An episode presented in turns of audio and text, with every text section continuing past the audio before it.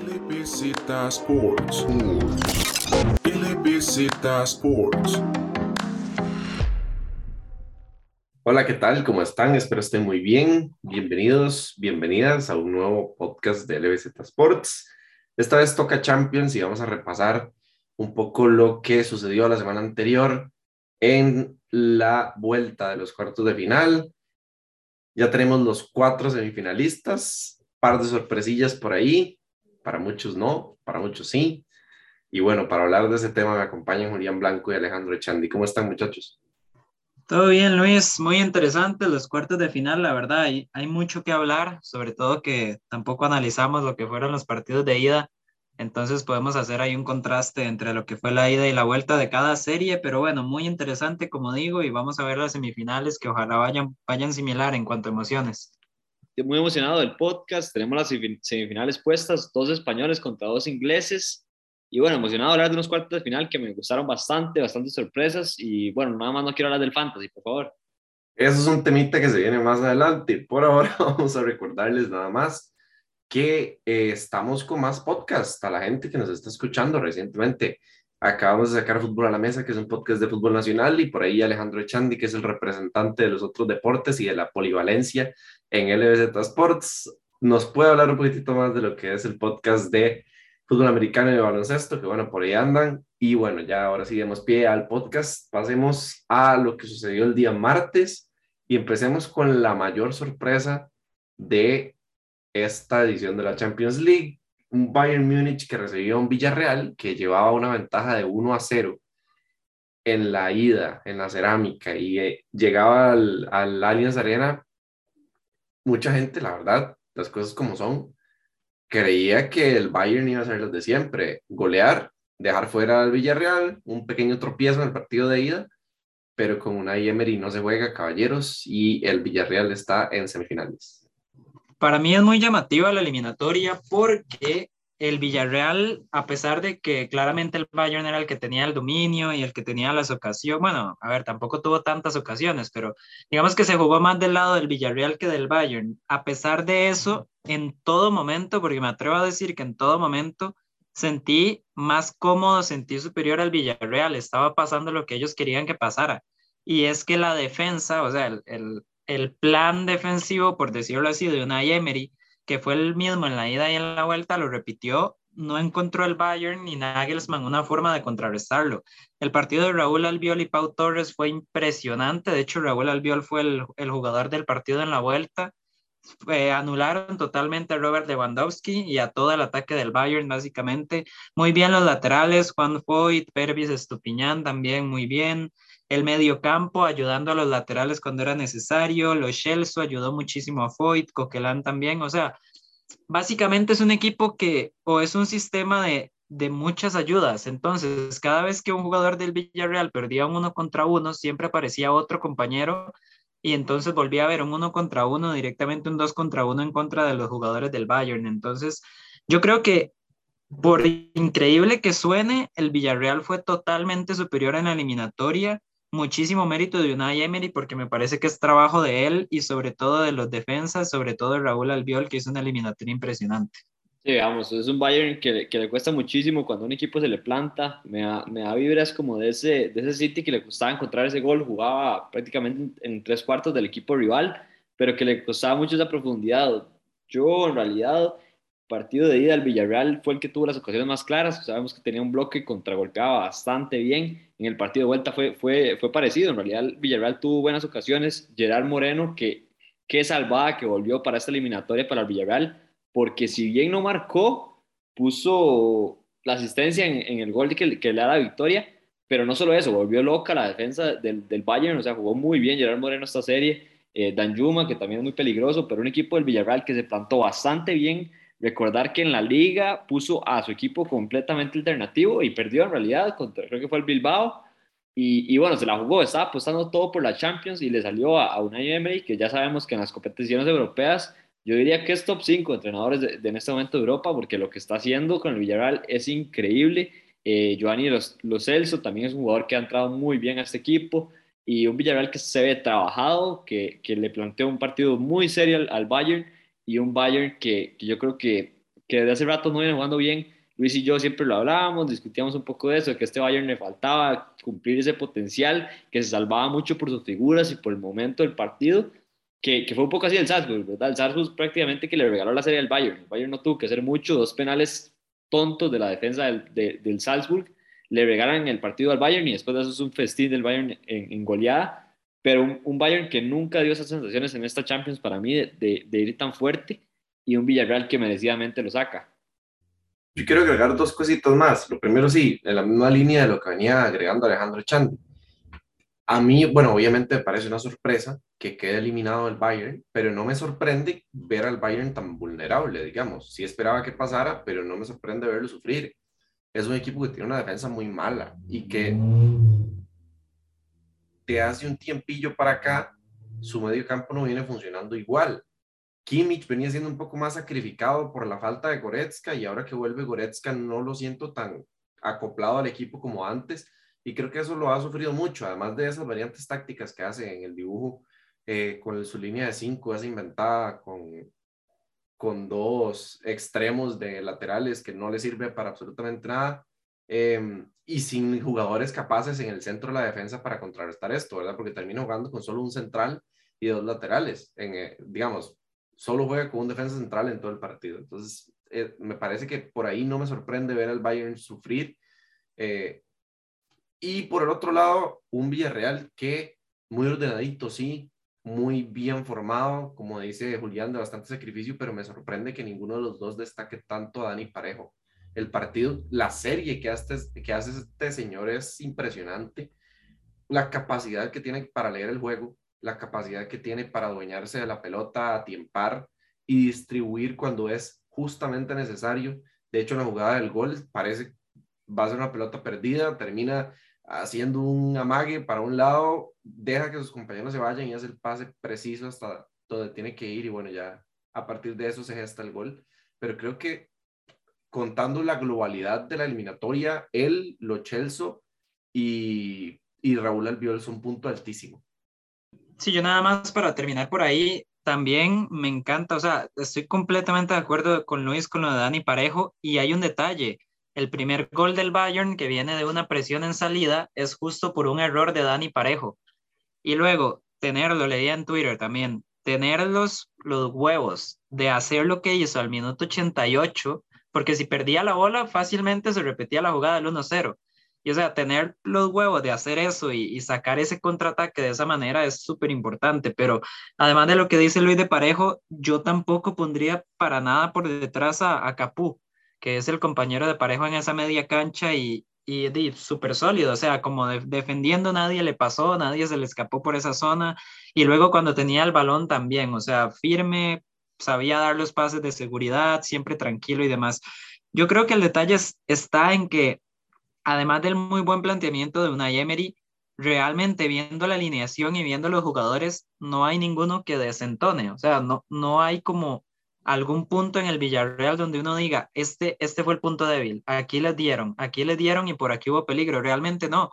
Y o sea, incluso tal vez Coman y Sané tuvieron unos contra uno, contra Foyt y Estupiñán por ahí que pudieron generar peligro, pero cuando eso sucedía, no pasaba más que un centro al área, y en el centro al área, como digo, Albiol, Pau Torres, Capú, Parejo muy sólidos. Entonces, realmente el, Villarreal no sufrió tanto, y a pesar de que la eliminatoria fácilmente se pudo ir al tiempo extra, siento que lo mismo, el Villarreal estuvo muy, muy bien. Y ya para cerrar de mi parte, lo del Bayern es cierto, es cierto que Kimmich está muy sacrificado cuando no tiene a Goretzka, pero aún así al final del partido, ese gol del Villarreal si, o sea, si se para la jugada cuando Parejo está saliendo con el balón, realmente no hay nadie en la media cancha. O sea, es un hueco lo que tiene el Bayern en esa zona y entonces, más allá que un problema de defensa, siento que es un problema de todo el equipo. No sabe hacer esas transiciones y cuando pierde la bola no saben cómo reacomodarse adecuadamente y es algo que sin duda les viene jodiendo desde hace ya algunas temporadas y que a menos que vengan fichajes o algún plan diferente de partido, no le veo solución a, a corto plazo tampoco. Así es, y un, bueno, dale, dale. nada más iba a decir que qué duro, qué, qué, duro sintió esa baja de, de Thiago Alcántara, ¿verdad? ¿verdad? El Bayern. O sea, de que se fue Thiago se desordenó bastante ese medio campo. Me gustaría saber por qué Tolizo, que era un jugador que antes aparecía bastante, hay unos cambios, parece que está lesionado, pero era un jugador importante, un Marcel Savitzer que también pudo haber entrado y, no se ha acoplado a este, a este equipo de, de Nagelsmann.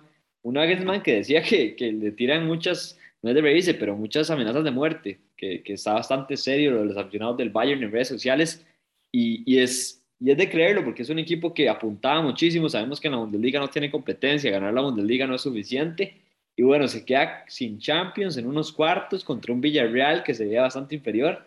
Entonces, para mí es una, es una decepción bastante grande el Bayern. Y bueno, sí, bueno, totalmente de acuerdo. La verdad, no voy a agregar nada más porque sería muy redundante.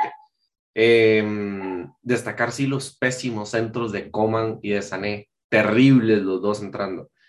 Y em, ahora pasemos al partido, el otro partido del miércoles, el martes, perdón. El Real Madrid recibía en casa el Chelsea, un Chelsea eliminado, entre comillas, que iba con una tarea muy, muy difícil a el Santiago Bernabéu y que termina pegando un susto que la verdad no me sorprende. El Real Madrid tiene cuatro partidos de jugar pésimo en Champions League y aún así haya la forma de resolver, muchachos. Aquí yo tengo un encuentro de emociones fuerte. Por un lado, me da cólera, o sea, no me da cólera, pero sí me, me, no me gusta el hecho de que el Real Madrid, jugando como, como ha jugado, esté metido en semifinales y sobre todo viendo al City, que vamos a hablar un poco después, pero viendo al City fácilmente lo puedo ver en la final de la Champions League, jugando como está jugando. Entonces, eh, siento que el Chelsea realmente pierde y, o sea, claramente el Chelsea pierde la eliminatoria en el primer partido. No es en, en el tiempo, o sea, obviamente el segundo partido, a pesar de que el Real Madrid lo pierde, pues termina con todas estas buenas sensaciones porque de un 3 a 0 pasan un 3 a 2 y, ya están en semifinales, pero realmente el, el, debe del Chelsea fue el primer partido y ahí es donde me llega la otra, el otro sentimiento. Por, a mí me deja satisfecho el Chelsea porque siento que la reacción que tuvo en el Bernabéu es, es de un equipo campeón de Champions. O sea, por lo menos no, no se van a ir como este equipo que fueron campeones de Champions y a la siguiente temporada jugaron terrible en cuartos de final, sino que lograron darle totalmente la vuelta en el, en el segundo partido. Y si no hubiera sido por el pase de Modric, que solo Modric es capaz de hacer, pues sería totalmente otra historia, me parece a mí, la que estaríamos contando. Y para darle la palabra a Alejandro, porque después quiero hablar un poquito de los cambios del Chelsea, en el Real Madrid yo lo sentí bastante flojo el partido, pero sí es muy meritorio primero lo de Benzema, segundo lo de Modric, y el hecho de terminar el partido con Carvajal de central, con Lucas Vázquez, con Marcelo y con Alaba, terminar el partido con esos cuatro defensas y de la manera que lo hicieron, porque el Real Madrid defiende muy bien al final, siento que demuestra mucho lo que es el Real Madrid en la Champions. No, completamente de acuerdo. O sea, cuando uno analiza la serie, el Chelsea juega mejor, el Real Madrid, cada situación que tiene, la concreta prácticamente en el partido de ida el Chelsea paga los errores muy caros, es un muy mal partido de Rudiger el primero, y el segundo es un muy buen partido de Rudiger, que ojalá que el Madrid lo fiche ahí, a ver si hay campo ahí, que se pelee con Militado, pero, pero no, es un Madrid que, que saca la serie, igual que sacó la serie del PSG a pura casta, o sea, vemos que, que el Madrid fue, fue en los últimos minutos con ese pase de Modric que se crece un poco y, logra competir otra vez al Chelsea, pero el Chelsea está jugando mucho mejor. Mason Mount en ese primer gol es un golazo, es una jugada de creo que más de 20 pases seguidos del Chelsea donde el Madrid no ve la bola, puras paredes, un golazo de Mount para marcar el 1-0 y después de eso fue prácticamente que todo Chelsea, en realidad Benzema pega una al palo que estaba muy clara, un cabezazo que por poco entra, pero, pero nada más, o sea, el Madrid las que tuvo las concretó y me parece que el planteamiento, los cambios de Ancelotti entraron perfecto, o sea, vemos que Rodrigo entró y a los dos minutos marcó el gol, entonces me parece que entra muy bien. El cambio de Marcelo por Mendy me gustó bastante. En realidad Marcelo entró bien. Camavinga por Cross, aunque Cross salió enojadísimo de que lo sacaran, porque claro, iban perdiendo la serie, faltaban 10 minutos para que terminara, poco más, 15, 17. Entra Camavinga, que es un cambio fijo que tiene que hacerlo, y Camavinga con piernas frescas le trae mucho. Y además de eso, el Madrid se lanza al ataque, ¿verdad? Saca a Casemiro y mete a Rodrigo, que es el cambio importantísimo que, que Ancelotti para mí le gana la partida a Tuchel porque Tuchel hace los cambios y los cambios no le saben para nada bien. Saca a Timo Werner y mete a Christian Pulisic y Pulisic no, no vio una, no pudo definir una. Entonces creo que por ahí se, se, se, se equivocó el entrenador del Chelsea. Además de eso, Jorginho me parece que entra, si iba a entrar Jorginho, tenía, entró un poco tarde. Siges también entra muy tarde. Saúl Ñíguez, que no sé ni para qué entró, pero no me gustaron los cambios del Chelsea, del lado del Madrid. Ancelotti todo lo que tenía lo puso en la cancha y, me parece que, que, es bastante mérito de Carleto de, de poder llevar este equipo a las semis que claramente el Madrid se aferra a sus figuras, o sea, debían hacerlo desde que empezó la Champions. Courtois, Modric y Benzema están a un gran nivel, nadie los alcanza, y bueno, con las pinceladas de, de Vinicius se complementa demasiado bien con Benzema, y, es de rescatar eso del Madrid, o sea, yo creo que, como decía Julián, si el City está más o menos ya en, la final de la Champions, cuidado con este Madrid, porque en cualquier momento pinceladas, individualidades y se mete en la final de la Champions y, sería increíble que este equipo llegue a la final de la Champions. Y no solo eso, sino que yo siento que aparte de, es que ese es el punto con la Champions y ese es el punto con el fútbol. Muchas veces no basta con solo analizarlo, o sea, hay cosas que no se pueden analizar o hay cosas que van más allá de la táctica y el Real Madrid es el que más recurrentemente eh, hace notar eso. El Real Madrid tácticamente o incluso por, por por cómo está jugando el equipo, no debería ganarle al Chelsea, no debería hacer lo que hizo ni en el partido de vuelta, ni, ni en los últimos minutos, ni en el tiempo extra del, digo, ni en el partido de ida, ni en los últimos minutos y el tiempo extra del partido de vuelta. Entonces, son cosas que se explican más como desde una parte anímica, desde una parte histórica de jerarquía, y lo que dijo Alejandro me parece clave. Y, y es una opinión personal, pero yo siento que hasta cierto punto debería ser el, el común en, en la mayoría de seguidores y es que el Real Madrid tiene a los dos mejores futbolistas del mundo en cada área. O sea, tiene a Courtois en un área y a Benzema en la otra. Y de hecho, antitos del 3 a 1 de Rodrigo, Courtois hace una tajada que era el 4 a 0, así de sencillo, y ya un 4 a 0 y listo, era, era una lápida para el Real Madrid. Entonces, es súper importante esas individualidades también. Y ahora sí, lo que quería entrar para que hable Luis un poco es el, eh, los cambios que hizo Tuchel respecto con el primer y el segundo partido. Y ahí me llama mucho la atención porque es cierto, se equivocan los cambios en el partido, pero antes de eso me parece que acierta en todo. Y cuando digo acertar en todo, me refiero a poner a Loftus Cheek, que jugó como carrilero derecho, pero se metía mucho también hacia adentro, como en la media cancha. El Real Madrid no pudo detectarlo. Era un jugador que estaba libre siempre, básicamente y al estar el libre, pues le daba igual la chance a, James de sumar al ataque, también le ayudaba en defensa y James vemos que en este partido no sufrió contra Vinicius, que en la ida fue algo que sufrió muchísimo y al mismo tiempo la doble punta, como dice Alejandro, Havertz y Werner, me parecieron impresionantes. Werner tuvo un muy buen partido el fin de semana y a pesar de no ser tan fino técnicamente, el, físico, el recorrido que tiene, lo bueno que es presionando es súper importante. A mí me estaba pareciendo el mejor jugador del partido hasta que salió de cambio.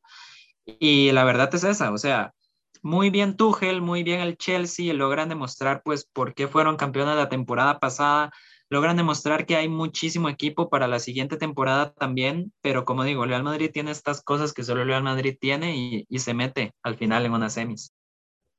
Creo que tengo bastante poco que agregar eh, ya tocaron bastante el tema del Madrid, la jerarquía, la suerte, que diría yo más que jerarquía, la verdad. Eh, y la suerte no solo de tener suerte en situaciones concretas, sino en tener la suerte de contar con dos jugadores del calibre de, de Benzema y Courtois, digamos. Y, y, la mala suerte de que se le lesionen los defensas, no tener y poder suplirlos con jugadores como Lucas Vázquez del lateral derecho y Carvajal de central, que me parece, no sé, extraño, por decir algo, pero sirve, nadie sabe por qué. Y, y, lo del Chelsea, sí, Timo Werner creo que está bastante crucificado en ese equipo porque tuvo una temporada de muy mala suerte, y no vuelvo con la suerte porque no jugaba mal. O sea, lo que hacía un delantero lo tenía que hacer y, lo hacía bien y, y, en eso cumplía, pero y el gol no se le daba por X o Y situación. Y ahora creo que lo está encontrando un poco más y eso le viene bastante bien al Chelsea, que sabemos los problemas que tiene con Lukaku. Pero ya sin, sin tener al Chelsea en cuenta, vamos a ver qué tal le va a este Real Madrid contra uno de los equipos más en forma de Europa, que justamente jugó el día miércoles. Y vamos a empezar por el partido del Liverpool del miércoles, que se enfrentaba al Benfica en Anfield Es un partido bastante de trámite, la verdad, pero que casi se termina complicando. De hecho, el Benfica le anulan dos o tres goles de Darwin Núñez, todos bien anulados, todos por supuesto, pero eh, que pudo llegar a meter un susto el Benfica por tantísima rotación que hace Club. Yo no sé si Alejandro quiere que hablemos de la rotación de Club por el tema del fantasy y demás. Ya luego vamos a explicarle por qué a, los, a quienes nos estén escuchando. Pero yo lo que quiero decir es, primero que todo, el Benfica se va con las botas puestas. O sea, cualquiera diría que es un equipo que topó con muchísima suerte para estar en cuartos, pero y obviamente está jugando contra el equipo alternativo del Liverpool en, en la vuelta, pero sacar un 3 a 3 de Anfield sin importar cuáles jugadores ponga Klopp y de la manera que lo hizo es muy, muy meritorio y el Benfica es, y al final termina demostrando que está bien en cuartos de final y que sí puede competir contra estos equipos. Obviamente no va a ser campeón de una Champions, pero sí, sí puede estar en estas rondas y tiene con qué discutirle a los, a los mejores. Yo di rápidamente así como porque sí, o sea, literalmente del 11 titular del Liverpool, dice, podría decir que solo juega Allison y ya sea Jota o Díaz, que se han estado rotando últimamente. Después de ahí, Firmino, que a veces juega, Keita a veces juega de titular o Henderson, pero realmente es un equipo muy alternativo y en ese caso destacarlo de Simicas, que es el jugador del partido, pone dos asistencias brutales y es un muy buen recambio para el que fácilmente podría ser mejor lateral izquierdo del mundo, que es Robertson. Sí, yo creo que este partido lo que muestra es la profundidad de plantel que tiene Liverpool, que hablando un poco de los tres grandes de Inglaterra, que ahorita están en cuartos, Chelsea, Liverpool y City, la profundidad de los tres es increíble. Yo diría que el que tiene menos o que tenía menos y que le había pesado en temporadas anteriores era Liverpool. Pero este año es brutal la profundidad que está mostrando y yo creo que Klopp por eso me quiso arruinar el fantasy, para bajar un poco la banca que tienen en el, en el Liverpool. O sea, un jugador como Firmino entra y mete doblete. Díaz, que, que a veces no juega en la liga, Jota, que está en un gran nivel es un Liverpool que además de eso no le han afectado mucho las lesiones, que eso es muy importante y Klopp se ha, ha tratado de mantener eso al, al, al, margen, reducir bastante las lesiones.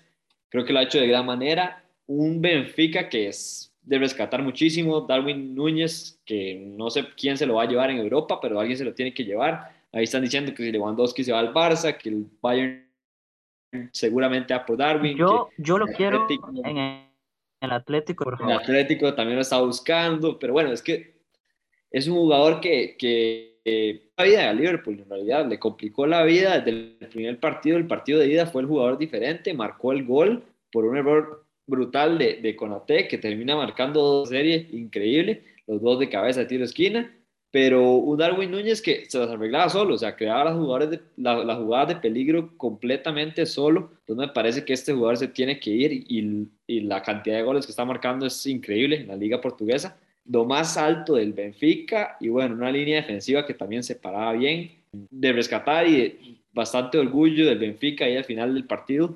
Pero bueno, el Liverpool sí fue el mejor equipo y creo que merecidamente está en semis y sale como claramente favorito contra el Villarreal. De hecho, el Liverpool empieza a caer porque iba 3 a 1 y empieza a caer su nivel cuando mete las figuras, cuando mete a Salah y a Mané y etcétera.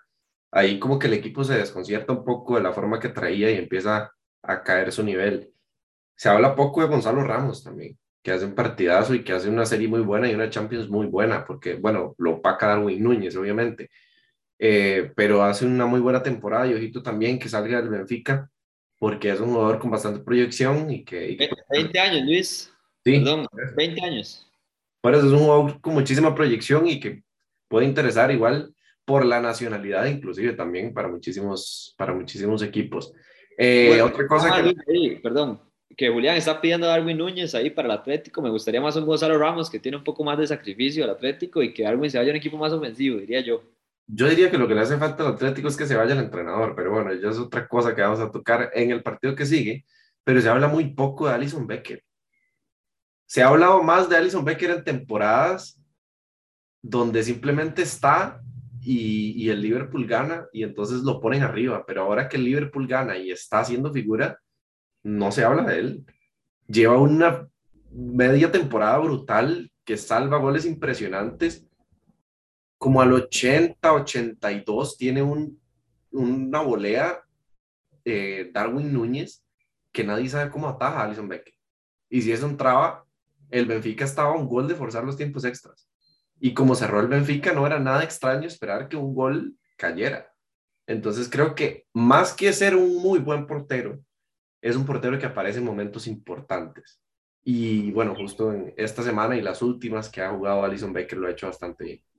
Y también, Luis, para agregar un poco el, el juego de pies, es súper importante. El Liverpool es un equipo que le gusta defender muy adelante, obviamente teniendo a Van Dijk es más fácil, pero incluso cuando, cuando no llega Van Dijk, Allison está muy atenta a salir, a, salir del área y jugar con los pies. Así es, y después de un repasillo medio rápido, medio por encima y más que todo de figuras y de jugadores, más que el, el, la globalidad de la eliminatoria, que ya estaba un poco definida, pasemos al último y uno de los más interesantes partidos de la jornada.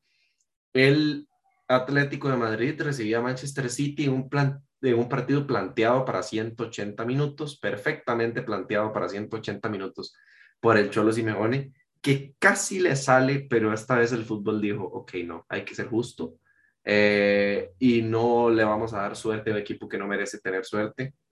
Y bueno, hasta ahí llegó el sueño del Atlético de Madrid, que eh, termina jugando como un equipo sumamente humilde contra un equipo gigante, aunque es un equipo gigante compitiéndole a otro. Entonces, eso deja mucho que decir de ellos. Y yo justo por ahí es que quería empezar. El Cholo ya sabemos que le gustan los partidos de mínimos, o donde entre menos cosas pasen, más le gusta al Cholo porque así llega con más chances al final, que es lo que hizo aquí. En el primer partido, directamente en el primer tiempo, un 5-5-0, en el segundo tiempo ya cambió un 5-4-1, pero siempre con la idea de que el City no generara nada, a pesar de que eso significara que el Atlético tampoco generara nada. Y en el segundo partido, el primer tiempo fue más de lo mismo y fue hasta los últimos 45 minutos donde decidió salir. Y a lo que quiero llegar es a lo que dice Luis. Lo peor de todo es que a Simeone le funciona, porque el Atlético termina metiendo al City en su propia área y de milagro es que no hace el empate y lo manda a tiempo extra. Y de hecho me atrevo a decir que es, o sea, son años, la verdad que llevo de no ver al Manchester City tan, no tan, no tan mal, porque realmente en otras temporadas de Champions se ha visto muy mal, pero sí un City irreconocible. O sea, eso no es el Manchester City, meterse al área, empezar a defender como locos, incluso tirarse al piso a algunos jugadores y, quitarle tiempo al partido y demás. Entonces, me llamó muchísimo la atención eso.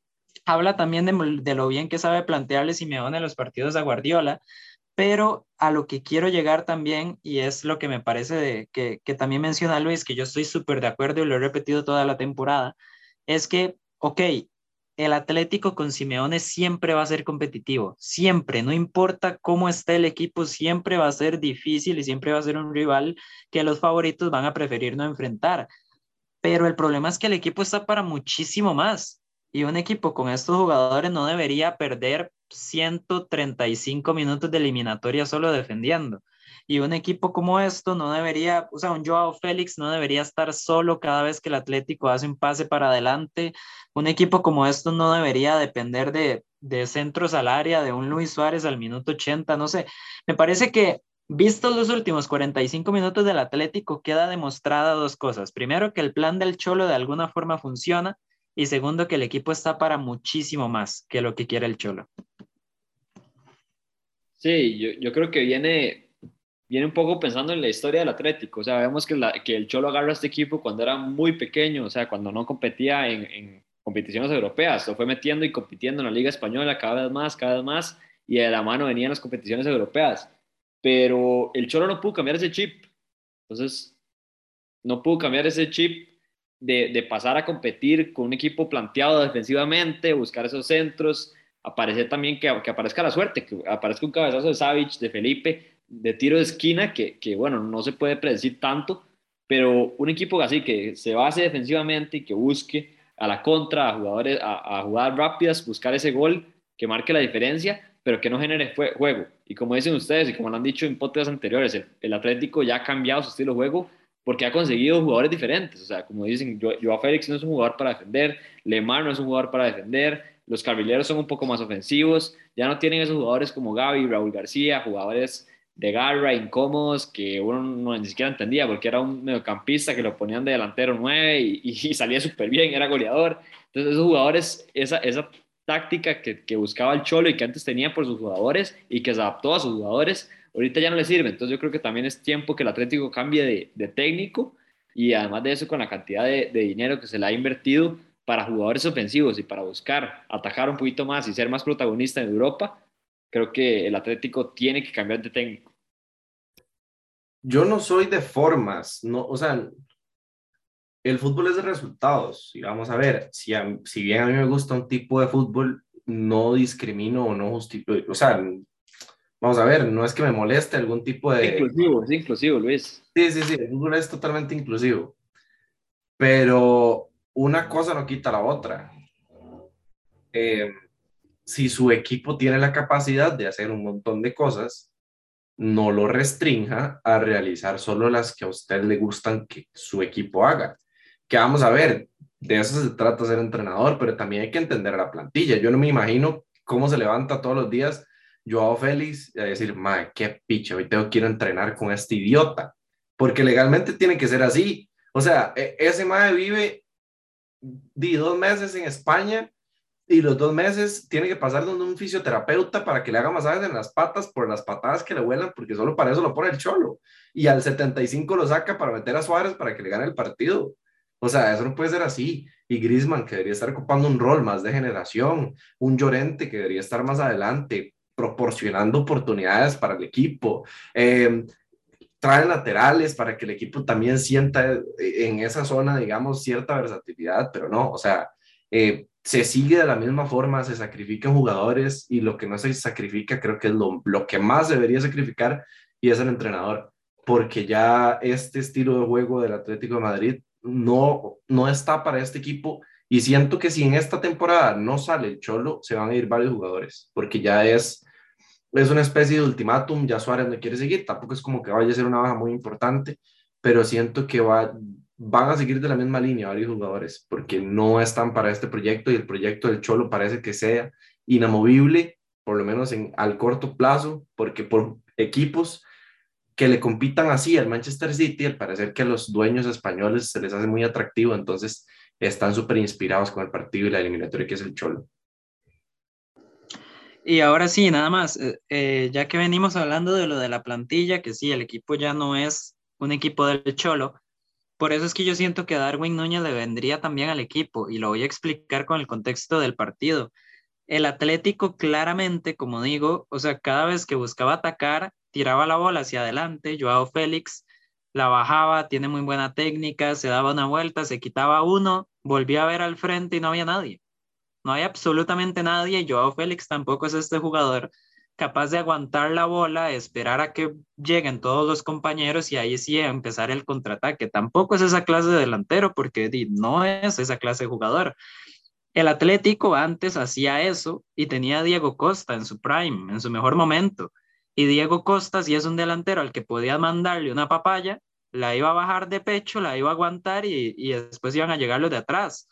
Entonces, el Atlético como para ejemplificar completamente lo que decimos de la plantilla, el Atlético ya no tiene esos jugadores. Un Arda Turán que le daba la bola en la banda derecha y nadie se la quitaba de alguna manera y armaban un contraataque, ya no está y ya no son esos jugadores. Entonces, yo creo, y estamos muy en la línea los tres con lo del Atlético, a pesar de que la eliminatoria sí termina siendo bastante cerrada y bastante pareja.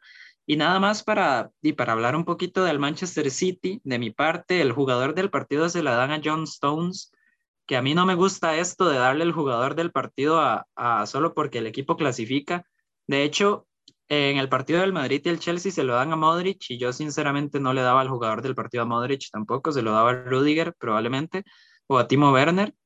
Pero bueno, en este caso tampoco se lo doy a Stones. Me parece que los jugadores del partido fue eh, Condogbia, así de sencillo, o Esteban Savic, alguno de los dos. Y eso habla mucho también del City, porque el City no logró hacer absolutamente nada.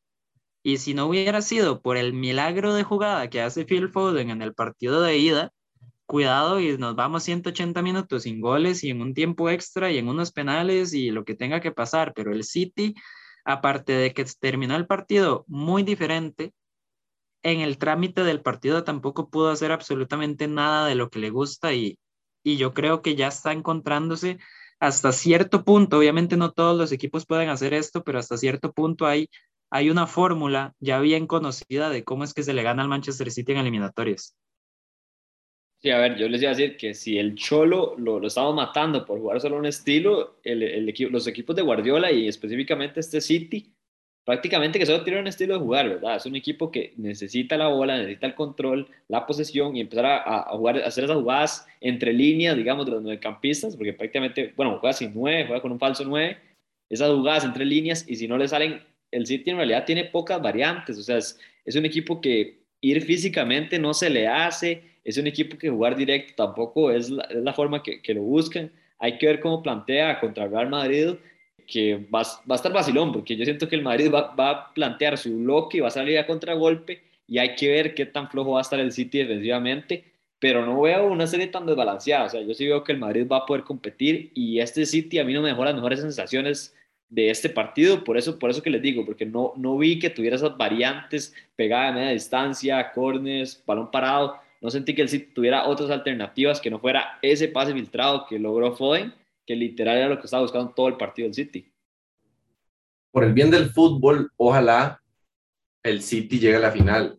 Bueno, a ver, a ver, Luis, pero, pero el City llegó a la final el año pasado y no jugó nada. Entonces no sé si por el bien del fútbol. No, pero va a ser un City Liverpool. Entonces eso es del bien del fútbol. Ya se lo merece la Premier y se lo merecen el City y el Liverpool, que llevan tres años siendo los mejores equipos de Europa, opacados por un Bayern que se basa en Lewandowski y que tiene llaves fáciles para llegar a las finales. Yo creo, yo creo que es miedo, Luis, porque... yo creo que es miedo siendo aficionado al Liverpool. No, no, no, lo digo porque el Madrid está en la final, porque le toca al Manchester City. Y es justo lo que venía mencionando Alejandro Chandi. Al City es un equipo que si usted no lo deja hacer lo que le gusta, va a sufrir mucho y no tiene otra variante. Y vamos a ver, el Madrid es un equipo perfecto en opacar al rival y que aparezca Benzema y le resuelve el partido. Justo eso es lo que va a pasar, que va a aparecer Vinicius, que va a aparecer Benzema, que va a aparecer Modric de nuevo, va a hacer solo un pase en todo el partido, le van a dar el MVP y por eso va a llegar el Madrid a la final. Y es que así es el Real Madrid y no lo critico por jugar así, está bien y no es que juega mal, pero, o sea, últimamente viene haciendo las cosas mal y a base de ese tipo de cosas se mete a la final. Bueno, a las semifinales en este caso y se va a meter a la final también, acuérdense de mí. Eh, y con esto creo que no hay nada más que agregar, bueno, sí hay algo más que agregar. El City se le lesionan De Bruyne y Kyle Walker. Parece que lo de De Bruyne no es tan grave. Creo que se va a perder la ida de la Champions, que es dentro de 8, 9, 10 días. Eh, y Kyle Walker parece que sí es un golpe un poquitito más grave. Eh, y ojito ahí, ¿verdad? Que De Bruyne es un jugador sumamente importante. Lo de Kyle Walker es bastante suplible. Se tira Cancelo a la derecha, se pone Sinchenko en la izquierda, todo bien. Eh, pero a mí eso me motiva porque pasa algo que se llama que el City está jugando la Premier. Y a mí eso me pone muy contento. Ojalá De Bruyne eh, se lesione hasta final de temporada y vuelva para la final de la Champions. Eso yo es lo único que pido. Este, y por lo demás, caballeros, estamos listos por el, el podcast de hoy. Solo falta repasar un par de cositas, entre ellas el fantasy, pero primero recordemos cómo quedan las semis. El Liverpool que va a cerrar en España su semifinal contra el Villarreal y el Real Madrid contra el Manchester City. Un partido muy, muy interesante de ver. A priori la gente del City favorito, para nada es el City favorito, para nada es nadie favorito contra el Real Madrid, nunca. Eh, y mucho menos un Manchester City en Champions cuando eh, viene de casi perder contra el Atlético de Madrid. Entonces, eso hay que tenerlo muy en cuenta. Ahora sí, caballeros, ¿qué les parece si pasamos al fantasy? Julián, yo creo que aquí hay alguien como que no le hace mucha ilusión. Es que, a ver, estamos en Semana Santa, claramente hay que aprovechar los, los días libres. Alejandro Echandi decidió aprovechar esos días libres en la playa y no sabemos qué estaba haciendo, pero no revisó las alineaciones antes de, antes de jugar el Fantasy. El primer lugar que ha tenido desde la jornada 1, Alejandro Echandi, pues lo acaba de perder. Ya le dijimos que dentro de unos podcasts íbamos a estar hablando de cómo no se gestionaba el liderato en el fantasy y Alejandro la verdad es que nos dio la oportunidad, yo creo que antes incluso de lo que, de lo que hubiéramos pensado Luis y yo. Y es bastante curioso porque nos llevaba muchos puntos de ventaja, Julián. O sea, yo me acuerdo de por ahí un Julián Blanco líder con no tantos puntos de ventaja, manteniéndose en la cima sin usar un comodín. Y bueno, por ahí tenemos un Alejandro que en cualquier momento que siente la presión, el agua que le llega al cuello, literalmente porque estaba con el agua al cuello en la playa, eh, este, bueno, se cae. Y bueno, vamos a repasar un poquitito la tabla. Yo no sé si Alejandro quiere decir algo antes de que repasemos. No, nada más iba a decir que son pasos que cosas, iba a decir nada más. Todo se puede recuperar, como me, me recuperaron 60 puntos, puedo recuperar 8 puntos en 3 jornadas y tranquilidad, tranquilidad, el EBZ representing, vamos para arriba.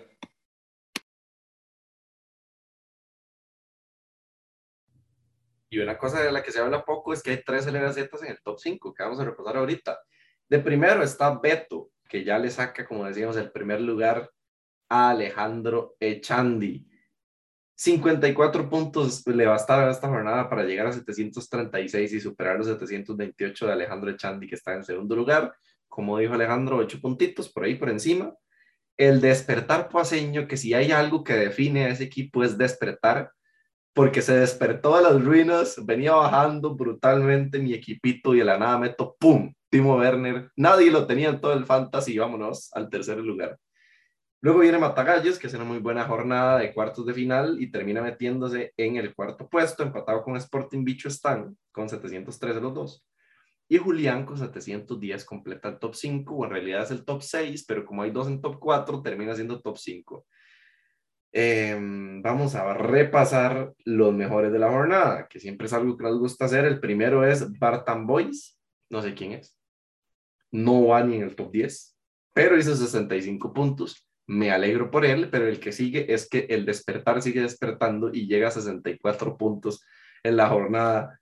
Yo estoy enamorado de Timo Werner. A mí es que él me produce cosas, pensamientos insensatos y, y en este momento le quiero agradecer mucho. Abajo viene Mauricio con 61, Charlie Team con 57 y La Papa Mecánico con 57. Y por ahí en el sexto lugar, Beto FC, que de nuevo para meter el dedo en la llaga, Alejandro Echandi. Muchachos, comentarios, preguntas, sugerencias, respuestas.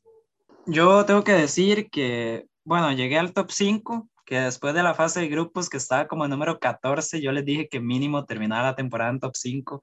Ahí la remontada. Ahora, quisiera decir que voy a terminarla en el top 3 por encima de Luis, pero eh, tuve un problema, gestioné mal los cambios y entonces ahora tengo como 10 jugadores eliminados y solo 5 cambios. Recuerden que solo hay 5 cambios de cara al primer partido de semifinales y al mismo tiempo en semifinales claramente ya solo quedan 4 equipos y al menos una de las dos series ya como que el Liverpool es muy favorito. Entonces muchos jugadores los termina teniendo todo mundo y ya cuesta como más marcar diferencias en semifinales.